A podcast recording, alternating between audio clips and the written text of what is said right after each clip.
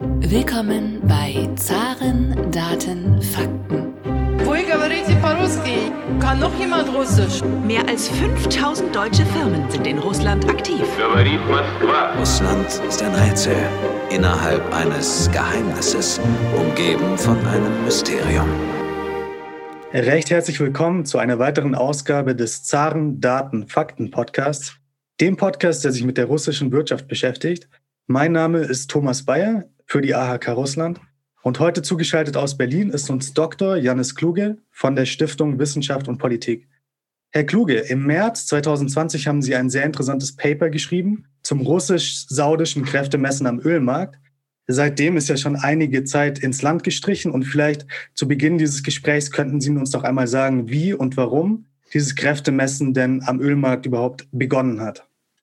Ja, sehr gerne. Also der Ausgangspunkt war eigentlich äh, ein Versuch von Saudi-Arabien oder dem OPEC Ölkartell, sich an die äh, sich damals schnell ver verändernden Bedingungen auf dem Ölmarkt anzupassen und äh, eben das Ölangebot nochmal deutlich zu reduzieren. Das war also Anfang März. Das heißt, es zeichnete sich langsam ab, dass das Corona-Problem eben nicht nur auf China ähm, begrenzt sein würde und Dementsprechend gab es dann praktisch im, im Tagestakt oder im Stundentakt neue Prognosen, wie die Ölnachfrage sich entwickeln würde. Und in, in, zu diesem Zeitpunkt hat eben äh, Saudi-Arabien dann vorgeschlagen, beziehungsweise mit den anderen Mitgliedern der OPEC, eine Förderkürzung vereinbart um ja 1,5 Millionen Barrel pro Tag. Das war im, letztlich war das relativ wenig, aber damals sagte man, dass man damit vielleicht äh, erstmal hinkommt und ähm, hat aber diese, diese Einigung davon abhängig gemacht, dass auch Russland und einige andere Staaten, die so diesen erweiterten Kreis der sogenannten OPEC Plus darstellen, dass die eben sich auch beteiligen. Und das war Anfang März 2020. Und ähm, es äh, hat dann aber Russland die Beteiligung an diesem, ja, an diesem Deal abgelehnt. Und darauf kam es eben ja zu diesem, zu diesem Ölpreiskrieg, der ähm, eben einen Monat lang äh, ging. Kann man sagen, warum Russland damals abgelehnt hat, sich an diesen Kürzungen zu beteiligen? Ja, es gab da sicherlich äh, verschiedene Faktoren. Nach außen hin hat Russland eben gesagt, dass, dass die Nachfrage so schwer prognostizierbar ist, gerade dass es sich noch nicht lohnt, jetzt eben solche Schritte einzuleiten. Aber es gibt auch noch einige längerfristige oder strukturelle Faktoren, die Russland dazu bewegt haben dürften. Also es gab innerhalb Russlands schon länger Widerstand gegen die Förderkürzungen im Rahmen dieses ähm, OPEC Plus Kartells, ähm, insbesondere von Staatskonzern Rosneft und der Person Igor Sechin.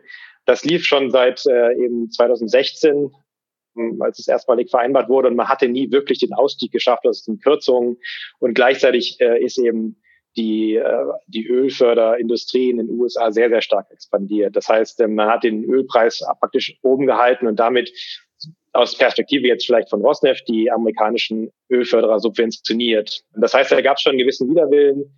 Dann äh, hatte Russland in den Jahren seit 2016 eben auch einige Schritte unternommen, um den eigenen Haushalt weniger abhängig vom Öl zu machen und von, vom Ölpreis. Äh, da auch einige Erfolge erzielt. Das hat auch nochmal die Bereitschaft verringert, oder zumindest war es für Russland dadurch die Möglichkeit, da auch einen niedrigeren Ölpreis auszuhalten als andere Staaten. Das heißt sozusagen der die Komfortzone beim Ölpreis für Russland ist einfach dann niedriger gewesen als die für Saudi-Arabien beispielsweise. Und äh, vielleicht ein dritter Faktor war auch, dass, dass diese Taktik von Saudi-Arabien, also dass die eben diesen Ölpreisdeal gemacht haben mit OPEC und dann gesagt haben, hatte praktisch Russland die Pistole auf die Brust gesetzt, haben gesagt, ihr müsst jetzt da mitmachen, sonst fällt alles auseinander, dass das eben ja eine Taktik ist, die ähm, mit, mit der russischen Außenpolitik generell nicht sehr kompatibel ist. Das heißt, dass man eben auf Druck in der Regel mit Gegendruck reagiert. Also hat sich Russland quasi im März 2020 in einer komfortableren Ausgangsposition gewähnt und deswegen äh, ist Russland in dieses Kräftemessen eingetreten. Kann man das so sagen? Ja, wie gesagt, es, es waren sicherlich äh, verschiedene Faktoren, aber in Russland war, denke ich, die Wahrnehmung auch aus meiner Sicht gerechtfertigt, dass man einen, ja auch einen Ölpreis-Crash oder zumindest niedrigere Ölpreise aushalten kann, äh, auch wenn es einige Monate dauert und dass man damit vielleicht sogar es schaffen könnte, eben die Förderindustrie in den USA wieder etwas zurückzudrängen und selber Marktanteile zurückzugewinnen. Äh, das hatte ähnlich interessanterweise auch Saudi-Arabien im Jahr 2014 äh, schon mal versucht ähm, und damals äh, eben den Ölpreis sehr stark fallen lassen. Da hat die Förderindustrie in den USA sich aber dann trotzdem sehr gut entwickelt. Das heißt, es ist eine Frage, ob sowas funktioniert. Aber letztlich, äh, ja, letztlich war Russland eben durch die Aufstellung des eigenen Haushalts, auch durch ähm, gewisse Reserven, die das Land eben hat, eben auch besser in der Lage, ähm, einen niedrigeren Ölpreis auszuhalten. Und außerdem bestand natürlich immer noch die Möglichkeit, trotzdem noch zu reagieren im späteren Verlauf. In Ihrem Paper konzentrieren Sie sich ja vor allem auf Russland und Saudi-Arabien. Aber der andere große Player im Spiel ist ja auch noch die US-Fracking-Ölindustrie. Und kann man sagen, dass diese Industrie einen Kollateralschaden dadurch hatte, dass eben dieses Kräftemessen zwischen Russland und Saudi-Arabien aufgetreten ist, da ja doch die Förderkosten für US-Frackingöl höher sind als in beiden anderen Ländern? Ich würde sagen, dass die USA eigentlich so ein bisschen der unsichtbare Dritte in diesem, in diesem Ölpreisstreit oder Ölpreiskrieg waren. Denn es war ja eben, wie gesagt, für Russland eine wichtige Motivation. Man muss auch noch dazu wissen, dass die Amerikaner Rosneft im Februar oder ein, ein, eine Tochter von Rosneft im Februar 2020 sanktioniert hatten. Das heißt, es war die Situation, dass die Amerikaner profitieren von dem Kartell und gleichzeitig russische Ölkonzerne sanktionieren. Das war eben natürlich ein besonderer Dorn, besonderer Dorn im Auge von Moskau. Das heißt, es ging auch sehr, sehr stark darum, wie die Fracking-Industrie sich entwickeln würde. Es gibt bei, bei diesen Preisen, diesen Ölpreisen, da kommen wir sicherlich später auch nochmal im Detail zu, ähm, verschiedene ähm, Möglichkeiten, das zu messen. Also einmal diese, diese kurzfristigen Extraktionskosten. Ähm, das ist praktisch der Preis, wo die, wo die Industrie dann aufhört zu produzieren, wenn er darunter fällt, so, sofern es eben geht. Das ist bei den äh, Förderern in den USA tatsächlich ein relativ weites Spektrum. Also es ist nicht so, dass die gesamte ja, äh, Tide Oil oder diese Schieferölindustrie eben einen, einen bestimmten Preispunkt hat, aber tatsächlich liegt es äh, im Großen und Ganzen eben, eben im Rahmen von ungefähr 50 US-Dollar plus minus 20 Dollar. Das ist sozusagen das Spektrum. Da liegen sowohl Russland als auch insbesondere Saudi-Arabien eben deutlich drunter. Jetzt interessiert uns natürlich auch, wer hat denn dieses Kräftemessen gewonnen zwischen Saudi-Arabien und Russland? Gibt es überhaupt einen äh, Sieger, äh, kann man das so sagen? Oder hat am Ende doch jeder verloren, außer die Länder, die Öl konsumieren?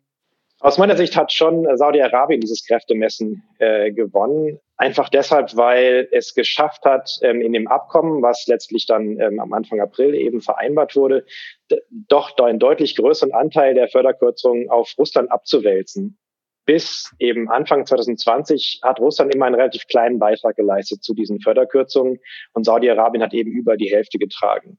Und nach, nach dieser Vereinbarung, die dann eben Anfang April, also den Ölkrieg, Ölpreiskrieg beendet hat, hat dann äh, Russland tatsächlich auch zum ersten Mal eigentlich ähm, in der Geschichte, weil auch die vorherigen Kürzungen so marginal waren, wirklich deutlich seine Förderung gekürzt. Äh, also um knapp zwei Millionen Barrel pro Tag.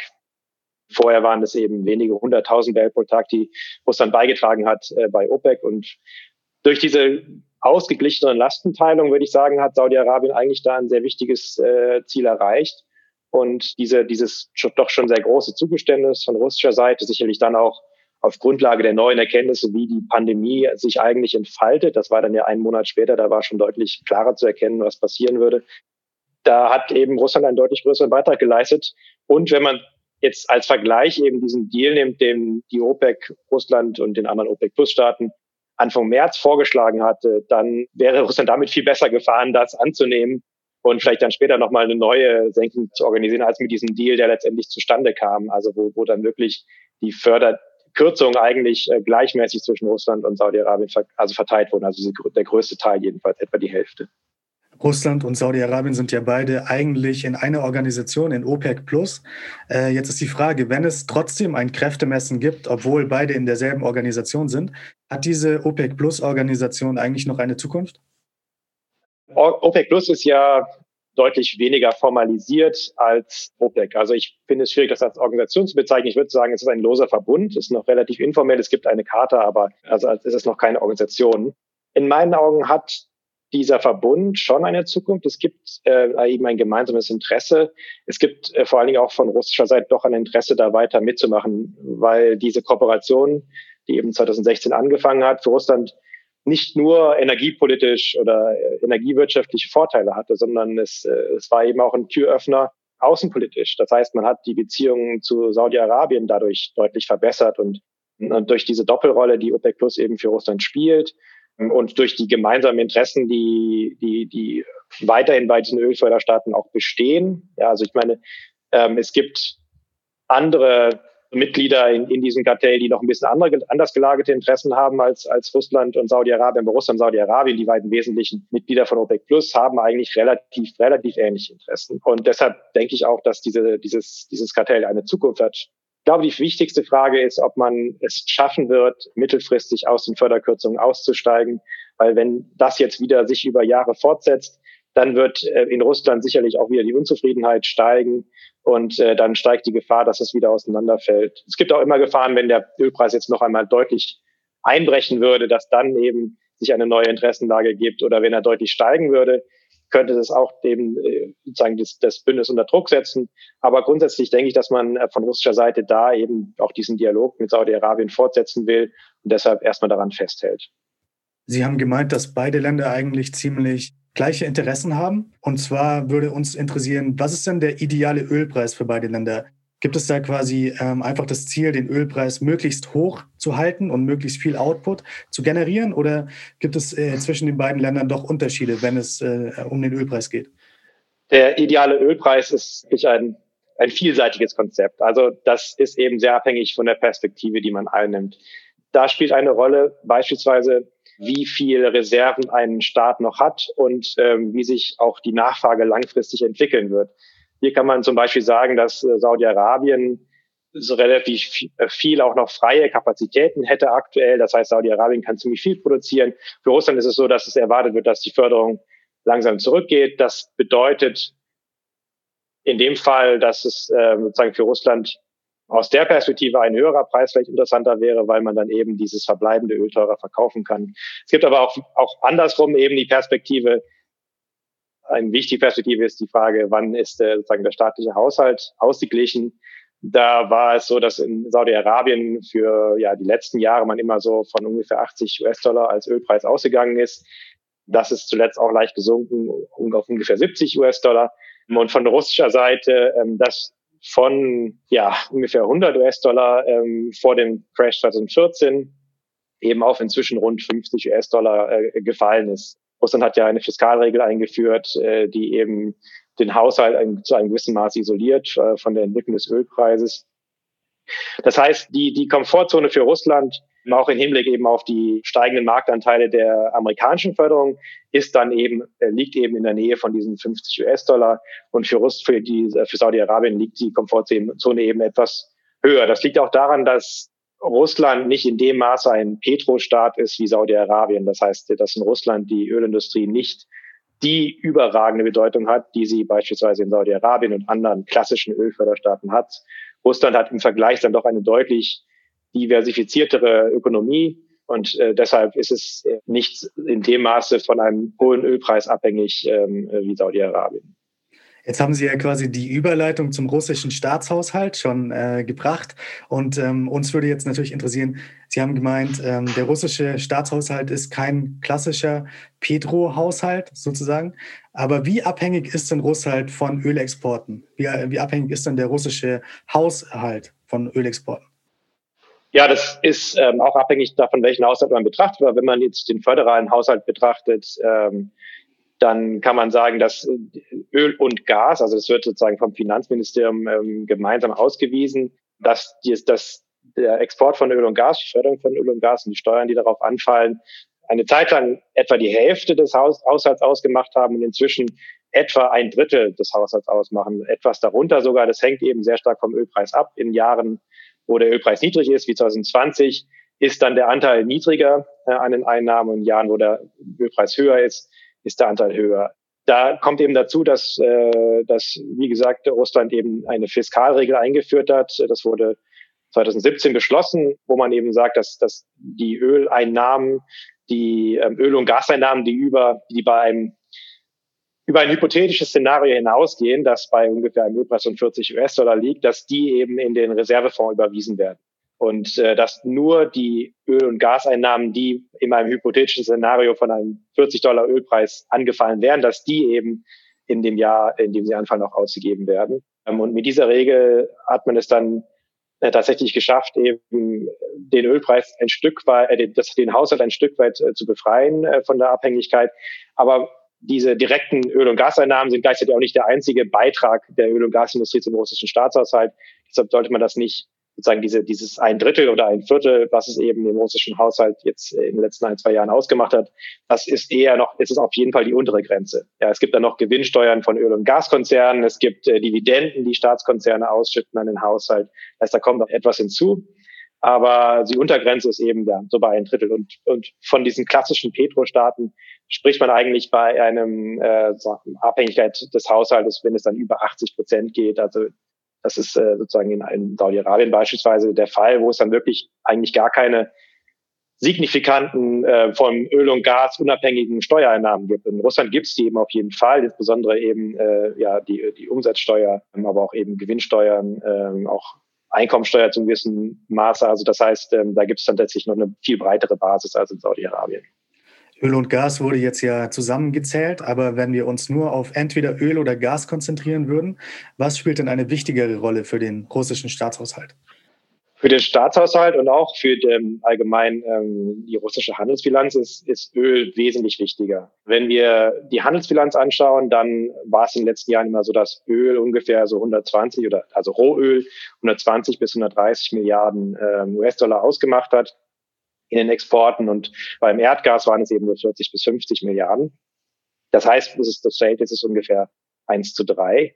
Ähm, Im Haushalt ist das Verhältnis noch ein bisschen extremer. Das liegt an, der, sozusagen an dem, Modus der Besteuerung.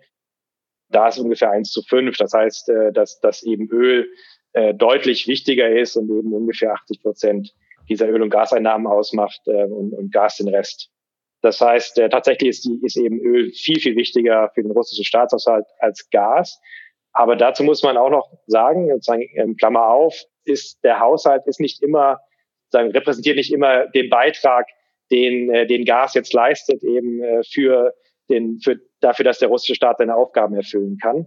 Weil Gazprom eben, dadurch, dass es eben im Inland relativ günstige Gaspreise anbietet und so weiter, dass da auch schon, findet auch schon eine Art Transfer statt der nicht im Staatshaushalt auftaucht. Das heißt, Gazprom oder der Gasexport spielt schon eine große Rolle, auch für die russische Wirtschaft allgemein, die nicht unbedingt im, Aus, im Haushalt so ausgewiesen ist.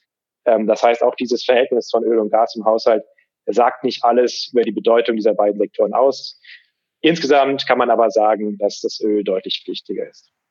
Und wenn wir uns jetzt die gesamten Rohstoffexporte Russlands anschauen, kann man dann sagen, dass Öl und Gas doch den Hauptteil ausmachen? Oder gibt es noch andere, ich weiß nicht, Diamanten, Gold, solche anderen Rohstoffe, spielen die eine Rolle oder sind die komplett Öl und Gas untergeordnet? Ja, die sind schon komplett untergeordnet. Also Öl und Gas ist auf jeden Fall ähm, ja, der wichtigste Anteil. Ähm, es gibt dann eben, also was, was eben auch noch wichtige, wichtige Rolle spielt, sind Exporte im Bereich von Erzen, Stahl, also sozusagen, also Stahlindustrie ist eben noch ein weiter wichtiger Player. Es gibt dann auch noch landwirtschaftliche Exporte, auch wenn die auch tatsächlich dann eine untergeordnete Rolle einnehmen. Also natürlich äh, Getreide, da ist Russland ja der weltgrößte Exporteur geworden, aber auch Holz beispielsweise. Das spielt auch noch eine gewisse Rolle. Äh, insgesamt kann man sagen, dass ungefähr zwei Drittel der Exporte Russlands Rohstoffe sind und die Hälfte der Exporte Öl und Gas. Im AHK Morgentelegramm haben wir eine Rubrik, da geben wir immer an, wie hoch denn die Reserven des russischen Staates sind. Und da steht dann 590 Milliarden Dollar, glaube ich, war der, die letzte Zahl, die veröffentlicht wurde. Jetzt ist die Frage, wie relevant ist denn diese Reserve, die Russland sich über die letzten Jahre zugelegt hat? Spielt das eine Rolle? Ist der russische Staatshaushalt sehr solide geführt? Wie kann man diese Zahlen interpretieren? Ja, es gibt ähm, eigentlich zwei Arten von Reserven. Und letztlich die entscheidende Reserve sind eben diese, diese Devisenreserven, die Sie gerade angesprochen haben. Das heißt, ähm, in einer Situation, in der ähm, beispielsweise jetzt Russland kein Öl exportieren würde, warum auch immer, oder allgemein Deviseneinnahmen wegfallen würden, könnte Russland mit diesen äh, Einnahmen eben für zwei Jahre knapp seine Importe finanzieren. Das ist schon eine, ein sehr, sehr großer Puffer. Gleichzeitig hat Russland natürlich auch noch, also russische Unternehmen sind ja auch im Ausland verschuldet. Das heißt, da würden auch Schulden fällig werden. Das heißt, das müsste auch irgendwie in irgendein, in einem Krisenszenario aus diesen Reserven finanziert werden. Aber dafür, dafür sind die letztendlich da, um eben die Zahlungsbilanz auszugleichen, falls es da eben zu einem, äh, zum Defizit kommt.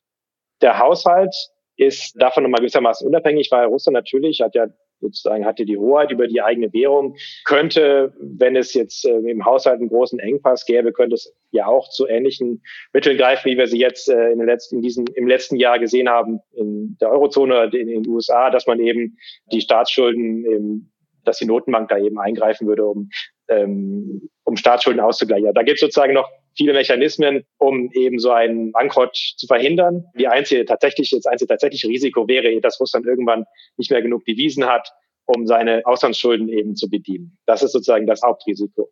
Gleichzeitig hatte das russische Finanzministerium auch nochmal eigene Reserven. Das ist dieser nationale Wohlfahrtsfonds. In diesem Wohlfahrtsfonds liegen ungefähr ja, 12 Prozent des BIP aktuell. Das ist sozusagen die, sind die Reserven. Vielleicht zur Orientierung im Jahr 2020 hatte Russland ein Defizit von 3,8 Prozent des BIP. Äh, es ist immer schwer, so diese, diese Zahlen direkt miteinander zu berechnen, aber dadurch bekommt man ein Gefühl für die Größenordnung dieser Reserven, die das Finanzministerium hätte, um solche Fehlbeträge auszugleichen, ohne dass man eben zu sehr unkonventionellen Mitteln greifen müsste, wie beispielsweise Gelddrucken. Ja, also das ist ja in manchen Ländern, die eben in, in, in Zahlungsschwierigkeiten kommen, ist das natürlich ein Mittel, was sehr viel eingesetzt wird, aber davon ist Russland sehr, sehr weit entfernt aktuell. Sie haben jetzt auch schon die niedrige Schuldenquote in Russland angesprochen. Und ähm, ist das Schuldenmachen an sich nicht auch etwas Gutes? Und äh, wieso geht Russland hier diesen sehr ja, konservativen Weg in gewisser Weise? Ja, es gibt tatsächlich einige Experten, die sagen, dass es ähm, irrational ist, dass Russland so wenig Schulden macht, dass es sozusagen Investitionsmöglichkeiten gibt, die eben einen höheren äh, Mehrwert brächten, als es eben diese Verzinsung der Schulden aktuell ist. Also aus meiner Sicht ist der wichtigste Faktor eigentlich, also der wichtigste ja, Treiber dieser Politik ist einmal eine, die, die noch nicht so weit zurückliegende Erfahrung der 90er Jahre, wo äh, Russland sowohl mit Hyperinflation Erfahrung gemacht hat, als auch mit der Zahlungsunfähigkeit. Und die wichtigste Schlussfolgerung ist davon eben, wenn, äh, wenn wir zahlungsunfähig werden, dann verlieren wir auch ein Stück weit unsere außenpolitische Souveränität. Dann sozusagen, dann, müssen, dann sind wir abhängig von, von anderen Staaten, die uns dann irgendwie retten müssen. Und ähm, das will man auf jeden, um jeden Preis vermeiden. Das heißt, man sozusagen die Einsicht ist hier, politische Stabilität kann es nur geben, wenn es Währungsstabilität gibt oder wenn es sozusagen, wenn es ähm, in der, in, wenn es geldpolitische Stabilität gibt, das heißt, wenn es eine geringe Inflation gibt und wenn es eben keinen, keinen Zahlungsausfall nach außen gibt. Und deshalb muss die Politik daran ausgerichtet werden. Und das hat sich natürlich in den letzten Jahren unter sozusagen dem Eindruck jetzt der zunehmenden Spannungen, internationalen Spannungen mit Russland äh, und der Sanktionen insbesondere dann nochmal dieser Eindruck verstärkt, dass ja, wenn, also wenn wir in Zahlungsschwierigkeit kommen irgendwann mal, dann können wir nicht damit rechnen, dass irgendwer uns jetzt, oder dann wollen wir auch nicht damit rechnen, dass irgendwer äh, unsere Probleme für uns löst. Deshalb ist Russland immer tendiert, der, der, der Kreml immer viel, viel stärker dazu, eben eine ja, sehr, sehr konservative Fiskal- und Geldpolitik zu verfolgen, als es jetzt andere Staaten tun. Die diese, ja auch diese Einschränkungen durch die Sanktionen nicht haben. Es gibt tatsächlich, also es gibt einfach gewisse Risiken auch für den russischen Haushalt, ähm, die, die für andere Länder nicht so gelten. Und das ist ähm, jetzt im Fall von Sanktionen beispielsweise das Szenario, das jetzt nicht ganz aus der Luft gegriffen ist, dass jetzt die Amerikaner irgendwann die Sanktionen auf, auf russische Staatsschulden einführen. Das ist sozusagen war schon im Gespräch und ein Drittel der sozusagen der der Bonds in, in der Rubelbonds der russischen wird eben von ähm, ausländischen Investoren gehalten. Und wenn die ihre Anteile auf den Markt schmeißen müssen an irgendeinem bestimmten Punkt, dann würden natürlich die Zinsen deutlich nach oben gehen.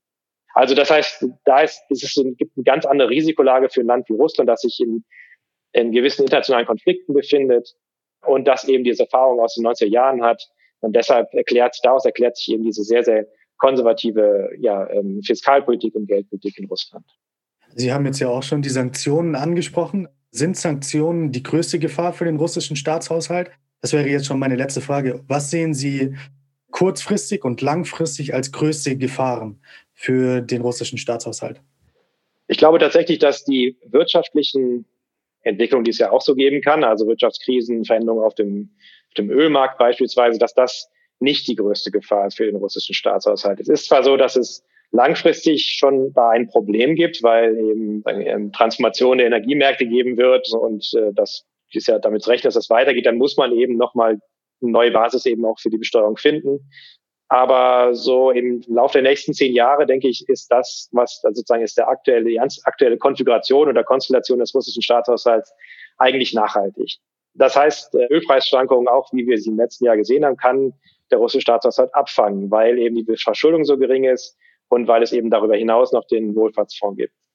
Die eigentlichen Risiken, die es gibt, sind dann tatsächlich politische Risiken. Also ein Problem könnte eben sein, könnten eben Sanktionen sein, je nachdem, wie die ausfallen, wenn die jetzt sehr, sehr extrem wären, wie beispielsweise im Fall von Iran, dann äh, da hilft es fast auch nicht, da Reserven ähm, anzuhäufen, weil ähm, auch selbst Gold, ja, was sozusagen eine sehr sagen eine sehr sichere Reserve ist und vielleicht heute sicherer wirkt als äh, amerikanische Staatsanleihen, gerade aus Sicht Moskaus, dass selbst Gold nicht immer unbedingt dann später in äh, eingesetzt werden kann. Das hat man im Fall von Venezuela gesehen. Wenn das dann sanktioniert ist, dann kann es vielleicht auch unter Umständen seine Goldreserven nicht verkaufen.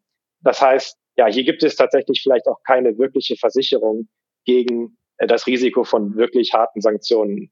Und das zweite Risiko, das zweite politische Risiko, was ich sehe, ähm, aber das liegt letztlich in Moskau selbst, ist die Frage, wie sich die Fiskalpolitik entwickelt, weil es doch inzwischen einige Unzufriedenheit gibt in der russischen Bevölkerung aufgrund des ja, mauen Wirtschaftswachstums in den letzten ähm, zehn Jahren, aufgrund der niedrigen Einkommen. Und es gibt, denke ich, da schon einen steigenden Druck, dass man eben auch von staatlicher Seite da mehr tut. Und wenn, wenn die Situation sich weiter zuspitzt und wir beispielsweise mehr Proteste sehen würden, kann es sein, dass eben eine russische Regierung sich vielleicht doch irgendwann gezwungen sieht, äh, eben die Zügel in der Fiskalpolitik lockerer äh, werden zu lassen. Und, und das könnte dann tatsächlich wieder ja relativ äh, auch relativ schnell eben äh, dazu führen, dass ähm, dass, dass diese Disziplin verloren geht, dass diese aktuelle sehr solide Position innerhalb auch von wenigen Jahren verloren gehen könnte. Das heißt, das sind sozusagen die beiden politischen, also einmal Außenpolitik, einmal Innenpolitik, das sind eigentlich die größten Risiken für den russischen Haushalt. Jetzt habe ich ja gesagt, die letzte Frage, aber um den Kreis zu schließen, würde ich noch einmal gerne wissen, ähm, was ist denn das Ziel der russischen Regierung, von der Ölabhängigkeit wegzukommen? Also ähm, gibt es dort eine Strategie in den nächsten Jahrzehnten oder ist das nur ein generelles Ziel, dass man eben die Abhängigkeit verringern möchte? Oder hat man sich Etappen gesetzt, die man in fünf Jahren erreichen möchte, zehn Jahren erreichen möchte? Also es gibt keine ja, Strategie, die davon ausgeht, dass, äh, dass jetzt der Ölexport weniger wird oder dass der Ölexport äh, der deutlich nachlässt. Es gibt schon, es gibt eine Energiestrategie bis zum Jahr 2035, die davon ausgeht, dass der Gasexport sehr deutlich steigen wird, dass auch der Kohleexport steigen wird und dass äh, der Ölexport je nach Szenario auch steigen könnte. Das heißt, ähm, die russische Energiestrategie setzt eigentlich auf eine Ausweitung äh, der Förderung und der Exporte. Ähm, ich denke, wenn man in Russland über die Abhängigkeit vom Ölpreis nachdenkt, dass dann eben die politischen Mittel, mit denen man das unter Kontrolle bringen möchte, eben Haushaltsdisziplin sind und nicht ein Rückgang der Exporte. Ich meine, man kann das ja auch am Beispiel von Norwegen sehen, die sicherlich eine relativ gute Unabhängigkeit vom Ölpreis inzwischen erarbeitet haben durch ihren ähm, riesigen Wohlfahrtsfonds, ähm, das aber allein durch Institutionen geschafft haben, also durch Regeln, Fiskalregeln ähm, und gleichzeitig weiter sehr viel exportieren. Das heißt, die Ausweitung von ähm, Öl- und Gasexporten ist nicht automatisch ein Widerspruch zur, zur Unabhängigkeit von Öl und Gas, theoretisch. Dazu muss man natürlich sagen, im russischen Fall ist eben die lang, langfristige äh, Erfahrung, jetzt wenn man jetzt äh, die langfristig sich Fiskalregeln im russischen Kontext anguckt, es gab da schon einige auch in 2000er Jahren, ist die langfristige Erfahrung, dass diese Fiskalregeln immer nicht endlos halten, sondern das ist, die, wenn jetzt der Ölpreis steigt, dass die, die Fiskalregeln sich dann auch immer weiter anpassen Beispielsweise war die letzte Fiskalregel ähm, vor 2014 da äh, ungefähr, da, da war sozusagen der, der Ölpreis, äh, der vorgesehene, war, glaube ich, über 90 US-Dollar, sagen, ab, ab wo man dann erst den Wohlfahrtsfonds auffüllen wollte. Das heißt, ähm, diese fiskalen Disziplin ist auch immer wieder erodiert. Und das funktioniert einfach in Norwegen besser, weil ähm, da wird es eben auch wieder politisch, weil sich bestimmte Regeln, äh, die in der Verfassung festgeschrieben sind, in Russland eben doch relativ leicht für den Kreml ändern lassen, wenn er das möchte.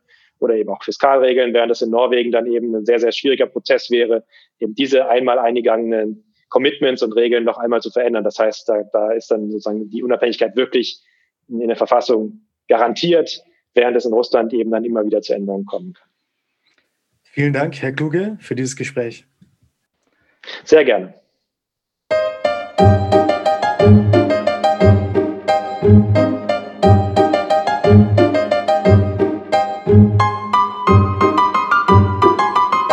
Dieser Podcast wurde präsentiert von der Deutsch-Russischen Auslandshandelskammer. Die Deutsch-Russische Auslandshandelskammer ist mit 1000 Mitgliedern der größte ausländische Wirtschaftsverband in Russland.